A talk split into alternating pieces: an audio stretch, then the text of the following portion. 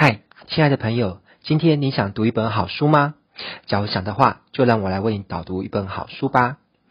你现在所收听的节目啊，是每天学一点吧频道当中的为你读书专栏节目。本节目由落水学院独家赞助播出。如果你也是一个喜欢学习、喜欢成长的人，欢迎上网搜寻落水学院。我们平台上面呢，有许多不同专长的老师，会为你带来有料、有用又有趣的知识哦。接着，就让我们来展开今天的学习内容吧。Hello，亲爱的朋友，你好，我是威恩老师哦。在今天这段音频当中呢，我要继续来跟你分享的，就是我最近读的一本书。好，就是那个我是 Gary V。那这本书是我其实去年就读过，今年再重读一次，并且做下很详细的那个读书心得的笔记。好，如果你有看到我做这个笔记的那个心智图，你会吓大吓一大跳，这简直就是开一门课的的那个细致的程度。好了，那这是我的第三段导读。如果前两段你还没有听过的话，我非常鼓励你会去。那个听前两段，因为我觉得内容做得还蛮好的。好，那我就开始来导读第三段啊。好，这是我嗯大概已经读到第四五十页吧左右。好，呃，有一个观点我从书中得到，我觉得他讲的蛮好。他说那些有有有一些人呢、啊，他们在财务上还有就是影响力都获得很大的成就。那就是赚到蛮多钱，然后又有办法去影响很多人的人哦，他们都有以下这三点的共同特质。好，第一点就是他们对他们的产品或服务都有一个很高度的投入，他们会花很大的精力去打磨他们的产品，把它做得很好。这应该是有点像贾博士吧？如果你有去看那个贾博士的电影的话，你会发现他对于那个产品要求完美的程度真的是。可能说很变态吧，好啊，OK。第二个就是对于提供价值的渴望，哈，他们都渴望透过他们的产品去提供很好的价值。好，第三就是对于教导的热爱。我觉得如果光是前两点的话，可以赚到很多钱，但是不见得会很有影响力。但是如果你要成为一个有影响力的话，你会发自内心的热爱去教导别人。嗯，好，我觉得蛮有认同感，因为因为我好像也是这样子。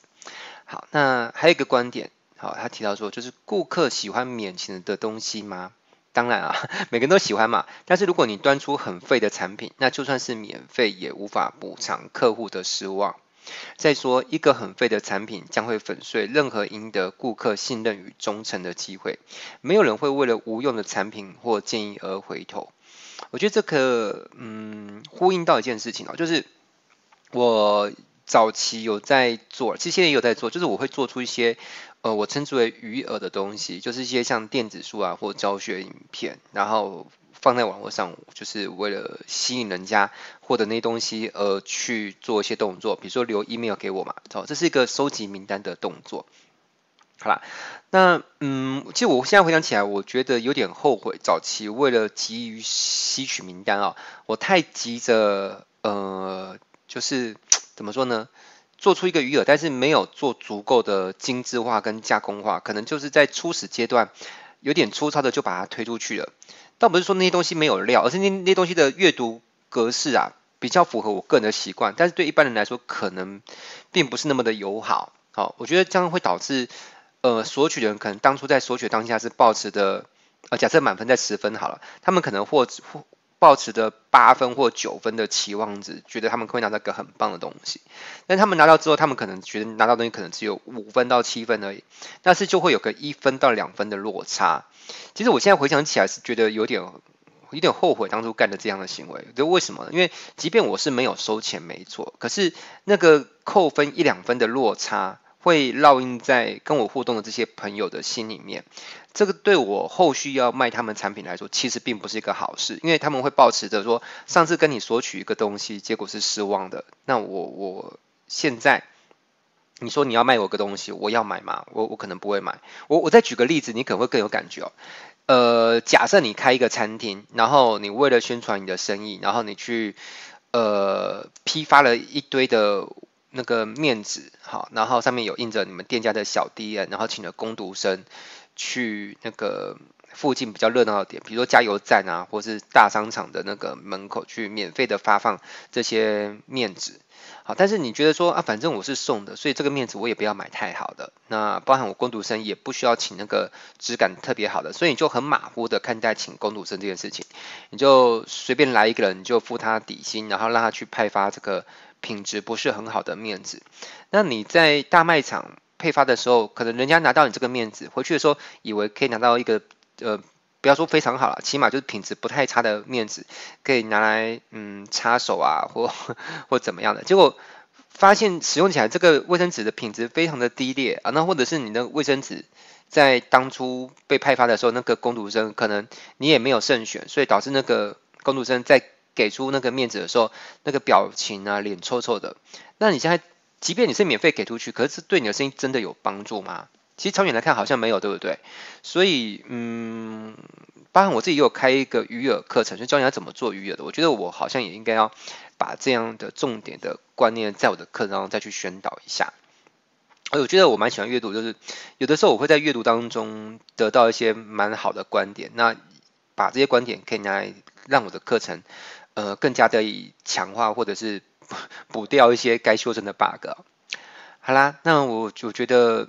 这这个观点都很值得大家去去思考了哈，包包含就是说，我相信不管你从事什么行业，你或多或少都有可能在不收钱的情况之下，为你的客户提供一些服务啊、呃，不管是咨询啊，呃，或者是试用品什么的。那我我觉得听到这边，你你是不是值得去思考，是不是即便不收钱，你还是要把它做好？嗯，就好像呃，比如说饮料店好了，是不是有些饮料店它会在路边，然后呃，端一个大盘子，然后让他经过的时候，呃，让人家试喝一杯嘛。那那杯试喝，虽然你不跟人家收钱，也是要把那杯 饮料做得好喝啊。你不能说啊，反正我不跟你收钱，所以我端给你试喝的那个饮料就做得烂烂的，呃，没什么味道啊，或者都是只是一堆糖水而已。那反正你要喝到好喝的饮料，你你你再付钱跟我买真正的饮料。你这样想的话呢，永永远不会有人想要花钱跟你买饮料，因为光是试喝就觉得很难喝。好，好啦，那我们接着讲啊。呃，有一个段落我蛮喜欢的。他说，那些创业者付出那么多，并非全然是出自于无私跟大爱，因为创业者也是人呐，哈，那就代表，既然创业者也是人，他们就会跟其他人也一样，都会有自私的想望与需求。好，那我同时也相信，这些人落在百分之五十一的区块，也就是说，你的本性当中有五十一。percent 的无私跟四十九 percent 的自私的话，如果是这个比例的话，你就很有机会闯出一片天好！你你会成功哦。那因为为什么这么说呢？因为绝大多数人他的那个自私跟无私的配比的比重啊，都是自私占的比较重，比如自私占了七十 percent 到九十九 percent。那反过来说，就无私的那部分可能只有三十 percent 到一 percent 左右而已。我觉得我觉得这个观点我我非常的认同，嗯、呃。怎么说呢？因为我我早期常常会因为很爱听演讲或是看书嘛，我我接触到好多的人都会在他们的演讲好当中，特别是成功学派的哦，会把自己讲，就是说我我出来讲课，我完全不是为了赚钱，我完全就是为了帮助人。那早期我听到这种言论的时候，因为当时我还年轻嘛，我听到这些我都觉得很热血，我觉得哇，这些讲师好棒，好伟大，他们出来做这些事情完全不是为了赚钱。可是越长大之后，当我阅历越来越丰富的时候，我对这件事情越来越疑惑。你了解吗？就是说，你真的不是为了帮助人，你你那你收那么高学费干嘛？那你为什么不要把你学费定的便宜一点？那不是可以帮助更多人吗？我就对他们的很多的行为就觉得 好像很矛盾呢、啊。那到后来，坦白说，我对于这种言论，我甚至是感到恶心了，你知道？因为我觉得你太表里不一。就是你你如果是真的如你说的那么的高尚。圣洁伟大，那你你的行为好像跟你的言论是不对称啊，对不对？然后直到后来我，我偶然之间我认识了另外一个老师，另外一个老师他在他的网站上就很赤裸裸的说，我出来讲课，我是为了赚钱，不是为了帮助人，帮助人只是我在讲课的过程中顺便产生的效果。好，他说他讲课有两大主要目的，第一就是他对于研究某些事情他很痴迷。很狂热，所以他去研究他，研究到有心得，他出来讲课，而讲课也是为了赚钱。但是有些学生的确因为上了他的课而得到了帮助，但这并不是他们出发点的目的，只是顺便达成的。我那时候看到这番言论的时候，我拍案叫绝，我就觉得天哪，我我终于遇到一个很诚实的老师，他他愿意直白的讲说他讲课是为了赚钱，我非常的由衷的认可。就是为什么讲师不能够是为了赚钱出来讲？我觉得这没有问题啊。我觉得讲师可以同时存在两个目的嘛，就是一个是他想帮助人，这也是真实的；他也想要赚钱，这也是真实的。但是千万不要去怎么讲，就是嗯讲的太过的包装，就是说自己完全 都只是为了帮助人，然后不是为了赚钱。我觉得这也太不真实了吧？哈，所以呃，当我发现。而且我发现那个人是这样的时候，我后来就是拿真金白银去支持他课程，我我报了，我花了很多钱了，我花了六位数的学费去上了他很多很多的课，所以我反过来说，就是我们有必要去隐瞒这一块吗？就是我们有必要说，就是呃，为了营造一个非常怎么样怎么样的形象，然后。然后可能觉得那样的形象可以获得别人认可，然后就去隐瞒真实的自己，我就我觉得是没有必要。就像包含后来的我，我自己讲课的时候，我也会去坦诚啊，对，我有帮助别人的想法，我想要透过我的教学帮助更多人活得更自由。但是你说我有想要透过教学收学费赚钱吗？我坦白的说也有啊，好，对不对？啊，这是个比的问题啊，就是这世界不是非黑即白，不是说一面倒的，就是如果一个人是为了。赚钱他就不能想帮助人，他为了想帮助人他就不能赚钱，本来就没有这回事啊！这这两个是可以同时并存，但是这个比例啦，这比例很重要。如果你过于偏颇，比如过于高度的，就是只是想赚钱，不想帮助人，其实，呃，第一，人家可能会感觉到，因为不要把人家当笨蛋，其实你你内心在怎么想，有慢慢的人家都是会发现的。好，那如果你很坦诚说，你如果那个比例就是 OK 的啦，哈，那人家就会觉得说，嗯。可以啊，就是我有感觉到你有想帮我的诚意，那我也我也不排斥你想赚钱的企图，所以人家还是会继续跟你买东西。嗯，我觉得大概是这样子了哈。好，那接着我们再来讲一个观点，就是关于真实性。哎，这个真实性跟上一个观点其实是有嗯相呼应的哈。他说，你的意图会反映在你的真实上，真实性上。好嗯，你相信哦，就是如果你你是相信这世界上的人是喜欢你创作出来东西，如果你发自内心的相信这个事情，那你每天醒来都会做什么事情？就是醒来之后你会急着想要分享并创造，对不对？其实其实我我我真的也是这样，就是我每天吃完早餐的之后，我第一件事情是先做清洁打扫，清洁打扫完之后，我的下一个任务是什么？就是创作，我不是急着卖课程，你知道？对，但我我我还是得卖课程，但是以优先任务来说，我是把创作这件事情、分享东西来说，作为我一天任务的起手式，有点像开工仪式那样子。好，然后。嗯、说，因因为你你相信别人会喜欢，如果你不是相信别人会喜欢，你就不会想做这个事情。好，我也我也很相信我的脸书上的朋友啊，他们都喜欢我的 po 文，所以我我会先去做这个动作。哈，那所以这样子一来，相较于那些在自媒体上沉迷而算计的人，因为很多人他就是为了想要成名，想要赚钱，然后他会做很多的的谋谋算啊，哈，那你的成就将胜出千百倍。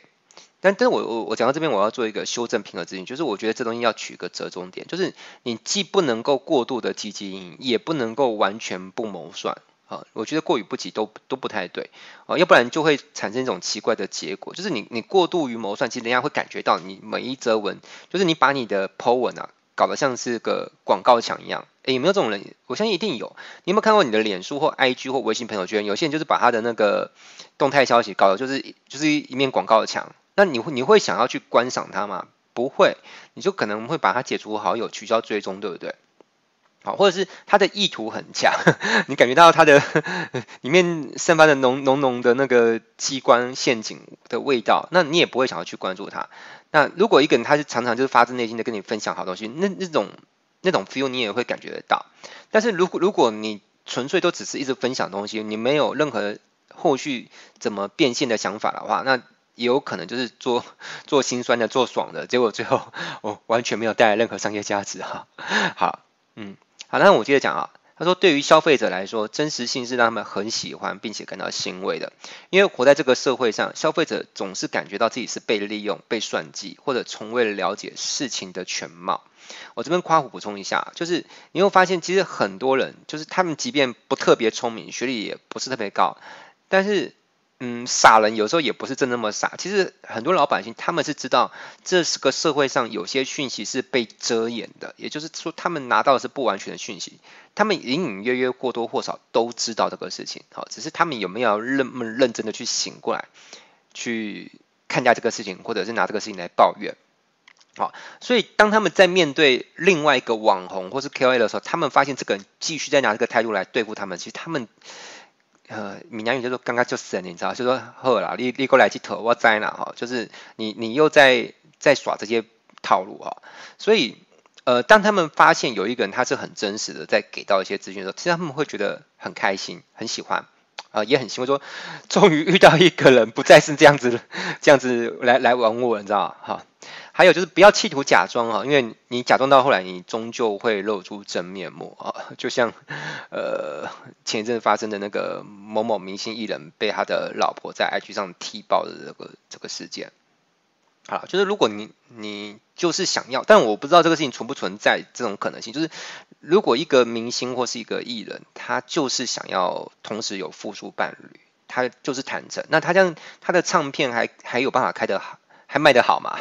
他还有办法开演唱会让很多人去去买票吗？这个我我不知道啦。但是如果有一天这样的一个平行宇宙是存在，就是有另外一个宇宙空间，就是消费者不会再去因为着一个人非要有个好男人、好爸爸的形象才会买单。就是 even 他是一个呃，可能 maybe 同时有多开放式关系啊，或多个伴侣，那他也很坦诚，但他也会把他的歌唱好，跟展露他的才华。那那样的平行宇宙的。嗯，粉丝们还是会继续去买他创作物的话，那我觉得在那样子的宇宙空间里面，这些歌手啊、艺人将不会再为了包装那样的人设去企图假装一个不是自己的自己。好，这是我一个想象。好，你也可以把你的答案打在那个就是本本期节目的下方，说说你对这事情的想法。好，那我再继续往下讲哦，就是我有看到一些很棒的句子，来我找找看。好。这边有一段话，他说：“我深切而且执着的在乎自己留给后人的东西。我希望我死去的时候呢，世界会为我而，哀悼，不仅仅是因为我是个像样的人。好，这边指的像样的人，应该是指说赚很多钱吧？啊，呃，也是因为我建立了某个巨大的东西，就是别人会为他的离开而难过，是因为这个人他在人生的时间当中建立了某个巨大的东西。”呃，这个部分我很有感触，因为这就是我现在想做的事情。呃，我说说我想做什么事情啊？对，我想要在我有限的生命当中，我录制这段音频的时候，我四十五岁，我不确定我还能够再活多久，因为我父亲是大概六十三岁的时候往生的。那如果我活到跟我父亲同样的岁数，这就意味着我可能还有十九到二十年左右可以活。我希望未来这十九到二十年，我可以怎么活呢？我要为这世界留下什么东西呢？我希望。呃，我可以留下两个东西啊。第一个就是我希望留下一个叫做嗯，我叫做自由人计划。我希望可以透过一个一个系统、一个机制，有点像那个诸葛亮在江东摆下的时阵。那即便诸葛亮往生了之后呢，这个时阵都还能够发动去困住敌人。当然，我不是说真的要摆出什么阵法去困住谁。相反的，我是希望可以摆出某个阵法。那有一天，这个阵法，即便威廉都已经不在了，都都都往生了，那这个阵法还能够发动作用。我我猜啦，可能是类似像我可能有某个网站，那只要有人在上面填表单还是怎么样的，他就会陆续收到一些教材。这个教材可以帮助一个被老鼠赛跑所困住的人，可以实现一个自由的人生。也大概是这样的想法。好，就把它称为叫自由人计划。我已经做出一小部分了，但。还没有做得很好，好，后来出了一些状况，我我可能找时间我再把这自由人计划再把它做好一点，做好再跟大家发布。呃，这是第一件事情。那第二件事情是我想要，就是因为我是个很爱学习，而且我发现我的输入输出能力相当之好，我可以把复杂的事情呢讲解成让别人听得有趣，而且能理解。我发现这是我的天赋。呃，听讲讲起来好像没什么了不起哦，对，但是你越仔细想一想，就觉得，诶，能够把一些复杂深奥的东西。然后可以理解之后还能够输出，然后讲成让你一般人都听得懂，而且还还不会觉得无聊。而且想想这也也不容易啊哈！就像金凯瑞的搞笑或周星驰的搞笑，你看看起来好像搞笑没什么，但是你觉得搞笑到那种程度，真的也是很了不起的哈！像我是周星驰的的 fans 啊，好，好，这这两大东西都是我希望能够留下来，就是我希望能够呃，就是继承前人的商业智慧，然后我希望可以总结输出成一套商业智慧。也也许啦，我暂时把它取名叫弱水商道。好，顺便讲一下，呃，有部韩剧，好，它有出书叫《商道》，超超好看啊，大推，好，可以上网搜寻一下。我希望可以总结出一个弱水商道，可以留给呃往后的人，他如果想要创业或是取得商业的成就，他可以呃最大限度的避免摸索跟失败，然后呢，可以做出一个比较高效益的呃商业的成就跟赚钱啊，大概是这样子啊。好，那我再。讲回来，好说好，呃，要能够让自己离去的时候，世界会为自己而哀悼的话，而且能够在有生之年能够建立商业的的，就是预测商业者走向，留下某个巨大的资产给到这世界的话，要达到这样的目标，唯一的方法就是当一个好人，当一个慷慨的，当一个在乎的人。嗯，我觉得这这本书真的好棒啊！我觉得。几乎可以用字字珠玑来形容这本书，一点都不算过分的夸赞。嗯，对。好，这当然这也导致我做笔记做得很辛苦，因为我几乎每一页都要停顿下来，然后很多地方我那个都要做笔记，这个知识浓度是很高的。好，那我们今天来讲一下这本书当中提到一个我觉得算是很精彩的案例。好，这个案例叫做刘易斯·霍斯。这个人呢，刘易斯他原本是个明星足球员。好，大大家如果有在电影上看到美式足球，都是那种很激烈的冲撞，容易有运动伤害的。好，那他同时也是个十项全能选手。那他在某一次的比赛当中，就是应该是那个严重骨折吧。好，然后导致他就是需要敷上石膏，然后就是休养半年。好，那这半年当中他。当然就是没有办法继续透过那个职业选手这件事情获得收入，所以他只好去投靠他姐姐。好，那就是睡沙发，然后他也没有钱付房租。然后即便是亲人，你在人家家里面，然后白吃白喝白住，住久了也是会让人家觉得有点不舒服嘛，这这很正常。好，那 so 他就开始思考，但他现在也不能够靠他过去的技能去赚钱，那他可以做什么呢？他就开始使用一个平台叫 l i n k i t 呃。中文名叫做领英呐，哈，这个你有机会也可以去注册一下。我有注册，但是我我现在这一块我还没有玩得很溜，可能改天我再去好好研究这个，有心得再跟大家讲。那反正他用这个上平台去，呃，这个这个平台就有点像脸书，但上面比较多是一些高阶主管或白领或是呃自营商在用。好，大概你可以这样理解好了。然后他在上面就是联系一些人，然后约他们共进午餐，然后进行一些非正式的访问。好，那随着他做这个事情，然后他有去优化他的个人档案。好，这边是一个关键句子哈，就是你要让人家愿意见你，你的个人档案必须要优化过，而且你优化的越好，就会有越 high level 的大咖是愿意见他。其实很多人他有时候会在脸书哦上面私讯我说，哎，那温老师，我可不可以跟你约个时间聊一聊？或者他就或者是有些人他是直接就是。呃，就是在脸书上问我一些问题，但是坦白说，大概有百分之九十以上的情况之下，我是不愿意跟这些私讯我的人见面，甚至也不太想回答他们的问题。呃，为什么？因为他们的个人档案一点都不优化啊。比如说我，我常遇到有些人连照片都没放，或是他的照片也不是放本人的照片啊，或是他的照片放的是跟别人的合照，这些都是让我就是印象不佳，跟有点就是。就是别别说是见面了，就是我我可能连连回答个问题在网络上我都不是那么愿意。好，因为回答问题也是要消耗我的时间的，对不对？没没有人有义务消耗自己正在拿来工作赚钱的时间来免费为你回答一个问题，对吧？好，那 OK，所以他后来开始办一种聚会，就是人脉交流的聚会啦，哈，然后。就是应该是筛选一些优质的人来彼此互相认识。其实很多人他都是有社交需求，他也想认识一些优质的人脉，好，所以他办这种人脉交流聚会，其实是大家其实是蛮喜欢的哦。然后，嗯，然后他办这种教育聚会的时候，他有卖赞助桌，哈，应该是呃，就有点像园游会的展示桌这样子吧。然后你想要在这个聚会当中去秀你的产品、秀企业形象，那你就出钱买赞助桌。他说他赚了一千块美金。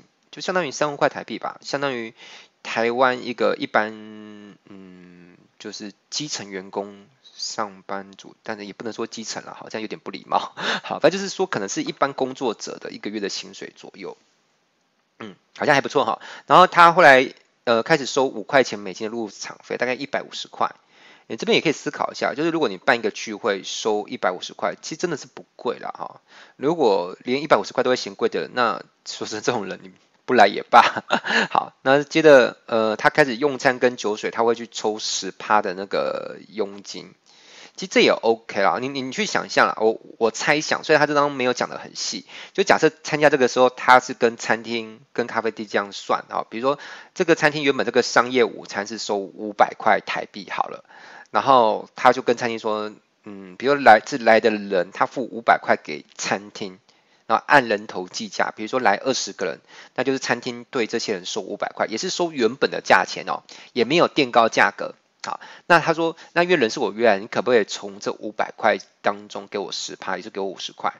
其实对餐厅来说，他会不会愿意？其实你可以去试试看哦，大部分的餐厅是愿意的。好，我以前也有试探性的去问过某个咖啡厅，虽然我没有最后在那个咖啡厅去办活动，但是他们说非常 OK。为什么？因为他们也需要客人。好，那他们。呃，对他们来说，他们要获得客人，他们也需要做一些广告，比如说下脸书广告啊，发传单或者诸如此类，做赠品、做促销。那他们就当做把这十趴都弄是广告预算回馈给你，他们其实是 OK 的。好，所以当他开始做这个事情的时候，就是可能卖赞助桌、收入场费跟抽趴，他开始每个月赚一千至两千美元。好。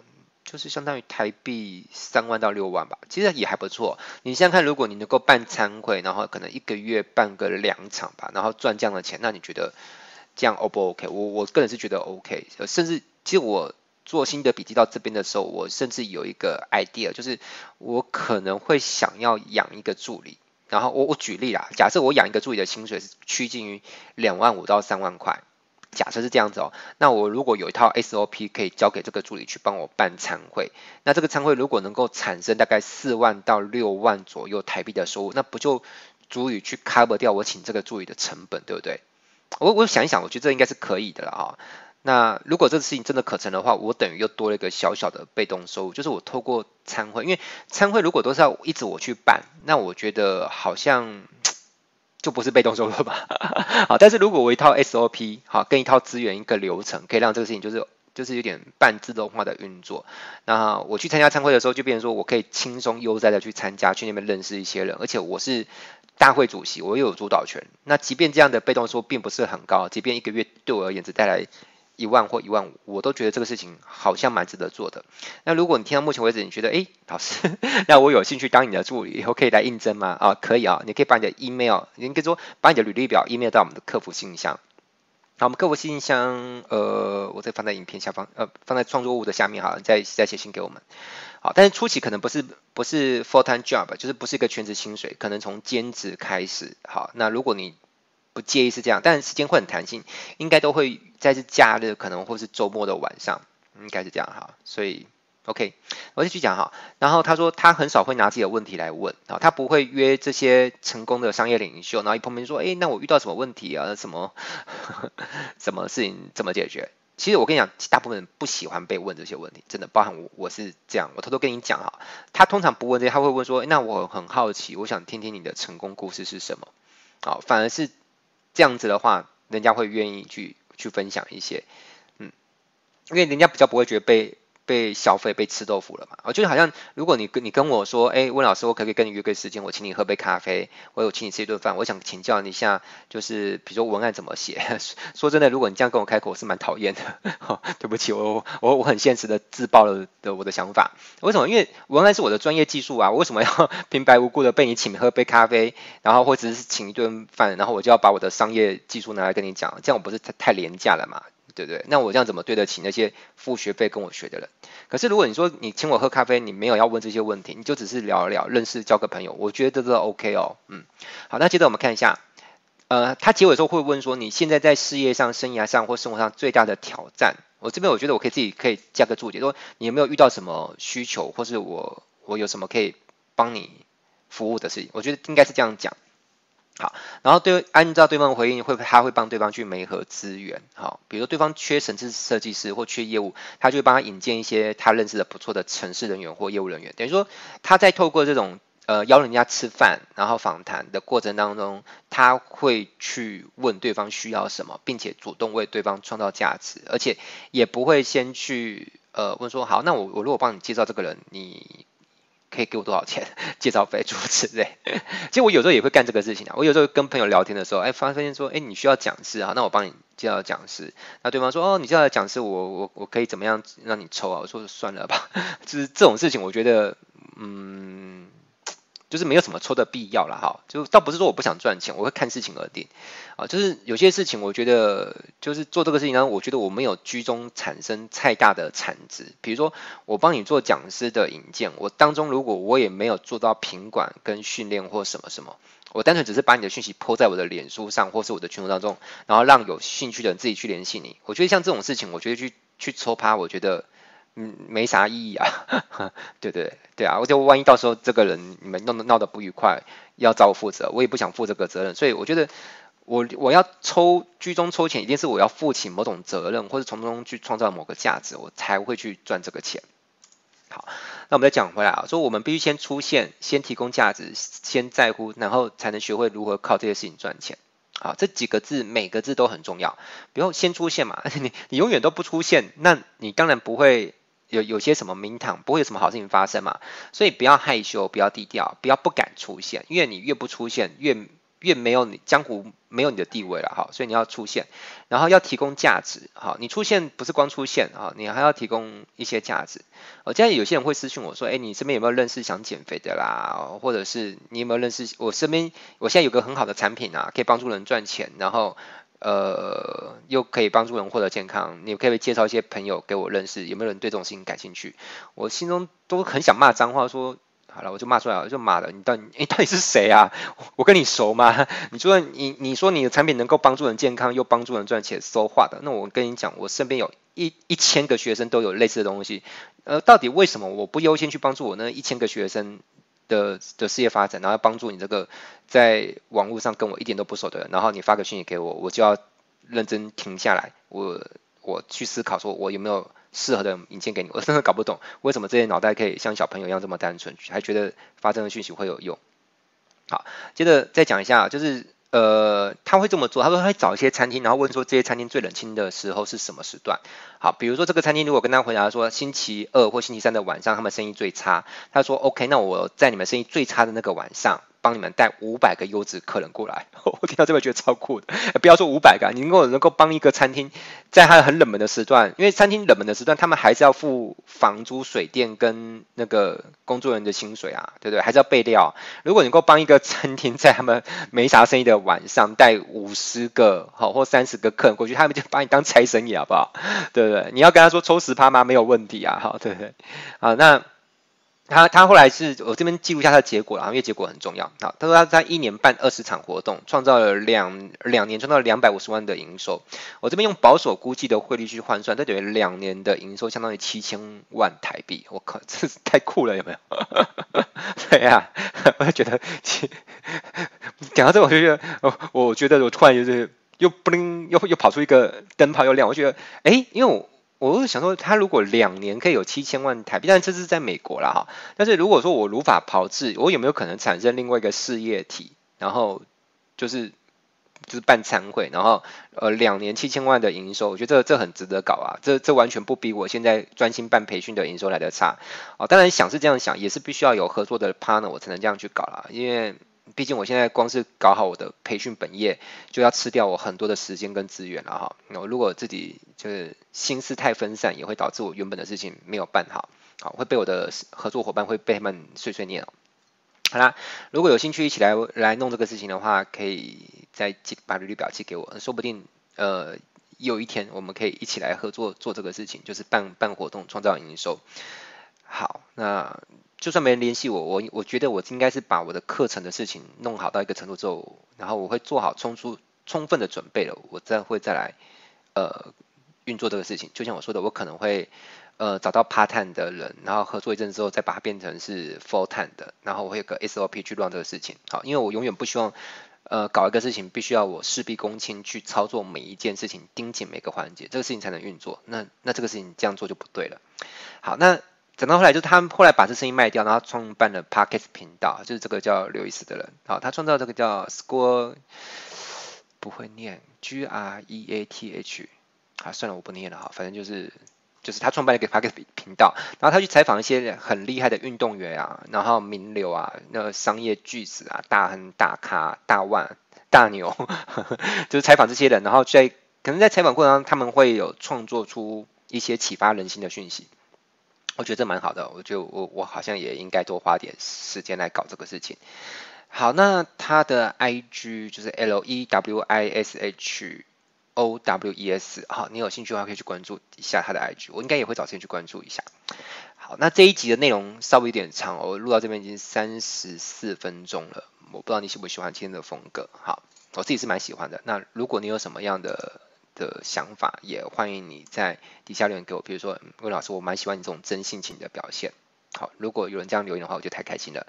好，那我是魏老师。也许，嗯，这本书我不确定还会不会做第第四集。嗯，因为我怕同样一本书一直做导读，会不会大家听腻？还是大家想要听别的书？但是我还是会继续继续做这本书的读书心得，把它做下去，并且做完。只是我做的过程当中会不会创作出导读，就就不一定了。哈。对，然后啊，对，还有就是这本书我觉得很值得买，我会把这本书的购书的连接啊，博客来连接放在下面啊。当然，如果你发现有别的地方，比如说什么虾皮还是哪里有二手的，你你要去别的地方买也 OK。好，单纯就只是帮大家做个小服务而已，好吗？那就这样子了，那我们下期再见，拜拜。